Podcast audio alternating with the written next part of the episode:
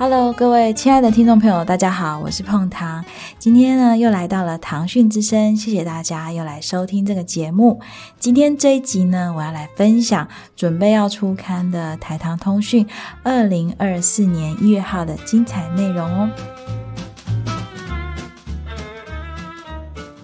本期作为二零二四年的初始封面故事，要带大家纸上游历世界各国承袭数十年甚至数百年的传统节庆，以年历的概念呈现四季当中的精彩庆典。每个月份、每个季节，世界各角落总有国家在举办庆典，有些场景撼动人心，有些庆典呢则是彻夜狂欢。庆典就是社会文化的体现哦。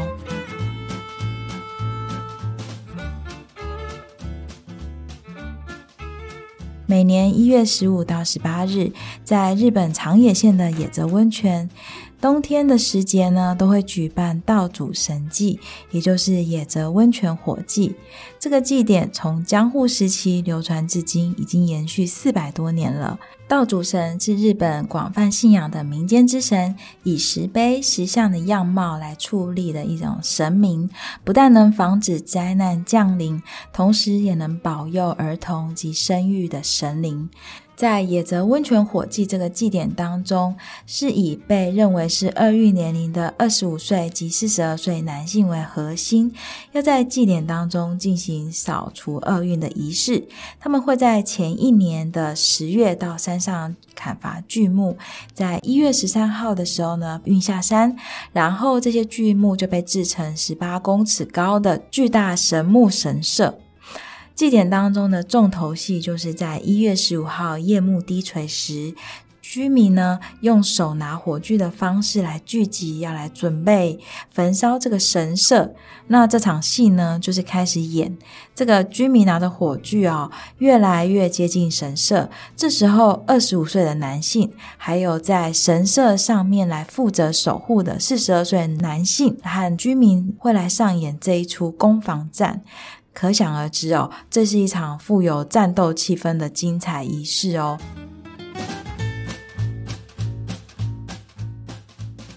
在今年二月九日到十七日这个时间，就是每年都会在巴西里约热内卢来举办的巴西嘉年华狂欢节的历史是源自于欧洲古罗马时代，人民为了向葡萄酒神来致敬，于是呢走上街头来感谢神的保佑，来让他们的葡萄酒收成，于是来举办一场充满美酒佳肴，还有象征自由快乐的盛大庆典。这个巴西狂欢节的历史就可以追溯到西元一七二三年，来自葡萄牙领土的亚述群岛还有马德拉岛这些移民，带着他们狂欢节的这个传统节庆呢，来到了巴西哦。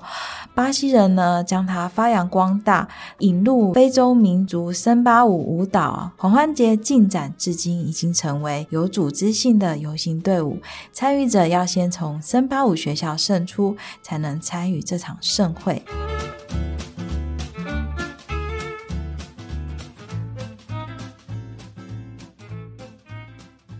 四月十三日到十五日是泼水节，那对泰国人来说，是一年当中最欢乐的传统新年节日。因为泰国人相信水象征祝福，因此还会有浴佛典礼以及向僧侣献水的这个仪式。在这段长假期间，许多居住在城市的居民纷纷返乡与家人团聚过节，爱玩的年轻人相互泼水来收集一整年的好运。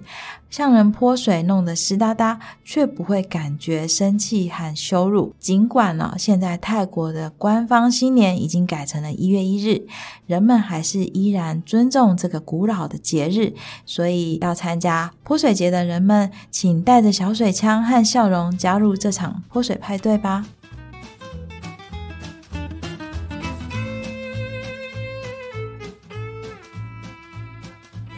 在台湾，儿童节是四月四日；在日本呢，儿童节是五月五日。人们会悬挂鲤鱼旗，代表鲤鱼向上游动，也象征孩子的成长。在每年的五月三日到五日这段期间呢，日本呢就会举办冰松祭，也就是一场连续四百五十年的风筝祭。传说呢，当时的城主就是为了纪念长子的诞生来放飞风筝。虽然说四百多年前的传说已经不可考了，但是风筝祭就像是一场优雅华丽的竞技，不但有豪华绚烂的御殿台屋齐聚一堂来游行，还有巨型风筝在沙丘上飞舞的精彩画面。重头戏呢，就是细切合战。在号角当中，风筝的飞行员竞相剪断对方的线，导致其他的风筝来坠落。我们可以说，冰松祭呢，不只是一场风中竞宴，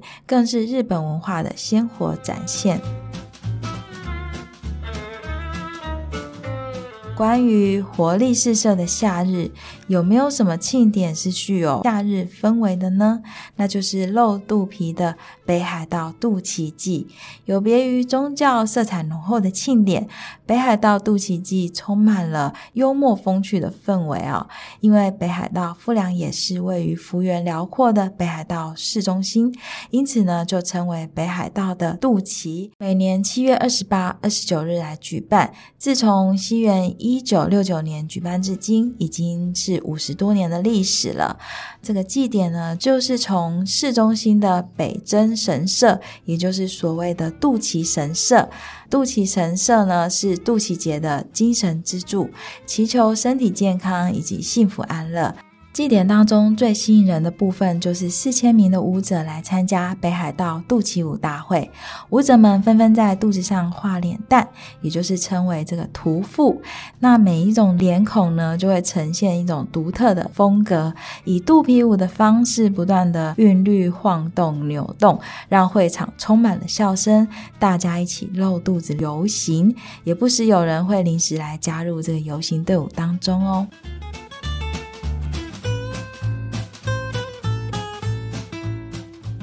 在秋季晴空万里的季节，气候非常的凉爽，来参与自由奔放的艺术节是再适合也不过了哦。来看看爱丁堡国际艺术节，它首次的举办呢是在西元一九四七年，举办到今天呢已经有七十多年的历史哦。是由格林德伯恩歌剧节的总经理鲁道夫·宾，还有爱丁堡大学音乐教授亨利·伍德共同来举办。节庆呢，起源就是为了要重振二次世界大战过后欧洲的文化活力，来提供当代艺术表演的舞台。一开始啊、哦，就是以古典乐为主，慢慢延伸到戏剧、舞蹈、电影、歌剧多个艺术领域，成为全球最具规模的文化盛事哦。此外，同时也举办有大家熟悉的爱丁堡艺术节。艺术节呢，和艺术节不同的就在于审查制度。艺术节呢是具有审查的。它也有一个官方的一个制定的规定在里面呢、哦，但是呢，艺术节呢就像是一个场外的艺术节，它的风格是不受拘束、自由开放。像这种没有预设观众席呀，也没有任何的票房的一个压力之下哦，和正统的艺术节呢的表演形式更是完全不同，处处充满了惊喜，往往人潮哦出乎意料的更胜一筹哦。今年爱丁堡国际艺术节还有国际艺术节将在八月二日至二十六日举行，为期将近一个月的活动，相当精彩可期哦。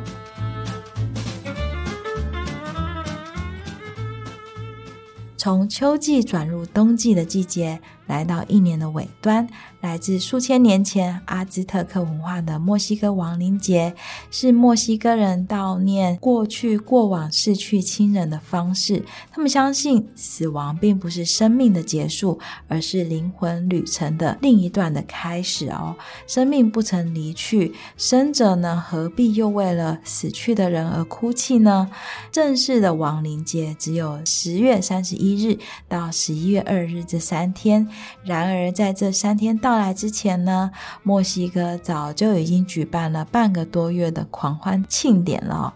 从十月中开始，节庆的气氛哦，就会来横扫全墨西哥。舞会游行轮番上阵，一直到十月三十一号当天，当地人就会前往墓园来守夜。当地人在那一天呢，通常扮演着骷髅头，来携带糖的骷髅头、万寿菊，还有剪纸的装饰，到墓地来布置灵堂，把灵堂布置的琳琅满目哦，非常的五颜六色，也会给死者呢带来他生前最喜欢的食物，因为他们相信哦，死者的灵魂会在这一天的午夜十二点钟声响起的时候回来，人民呢就开始。放鞭炮来迎接亡灵回家来参加派对哦，彻夜的狂欢舞蹈，利用音乐的方式哦，向亡灵来致敬。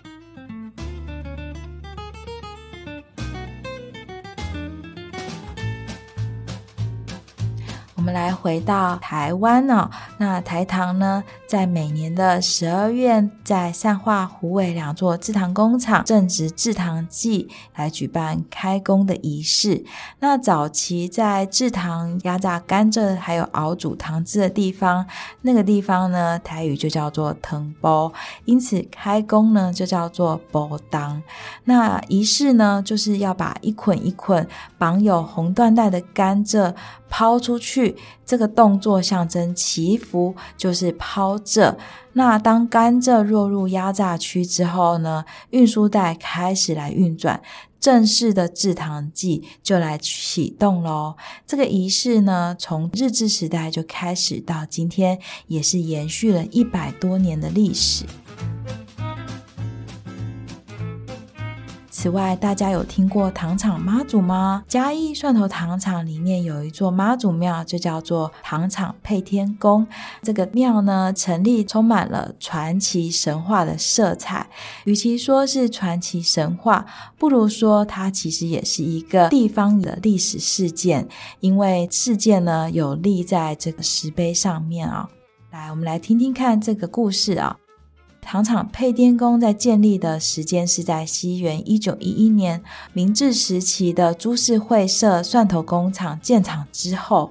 那刚开始在制糖的这个初期的期间，常常发生机械故障的意外，导致工人呢会受伤。那村民都会感觉到无比的恐惧哦，一直会到附近的朴子乡的配天宫来要求妈祖来斩妖除魔。日本人治理糖厂的期间哦，会觉得村民真是怪力乱神。但是因为事情一而再、再而三的发生，于是就想说，姑且一试，请到普子配天宫的三妈圣像来做法。那三妈圣像呢，当时是法力大显神威，把黑狗精的骨头来取出之后，放入油锅炸为无形哦。因此呢，工厂从此就运转顺利喽。最后妈祖显灵的这个事件哦，传遍了全村，甚至传到了更远的地方，员工还有村民都非常感谢妈祖显灵的神恩，来要求厂方建庙来供奉妈祖。在日籍的公务系长布施龙太郎的答应之下哦，同意大家来信仰妈祖，于是就在员工宿舍旁新建一座草庙，就叫做富配天宫。这座庙的妈祖就是从朴子配天宫开基妈祖分灵到工厂村的。后来呢，这个富的配天宫也有会社妈跟糖厂妈这个称号，成为日治时期唯一设立在糖厂的庙宇。之所以会聊到这个故事，也就是在上个月朴子配电宫十二年一科的海表盛会妈祖纪年巡安四福绕境活动，为期十二年一次的活动哦，是非常盛大的，总共有二十七天来绕经七个乡镇。其中有一站呢，就是开机妈祖首度搭乘蒜头糖厂五分车的寻觅号，从故宫南苑到蒜头糖厂来巡安赐福。对于当地居民、乡民还有台糖来说，是相当具有历史意义的一刻哦。这集非常感谢大家来收听，也欢迎呢来给我们五星好评，持续的关注我们的节目。我们下次再见，拜拜。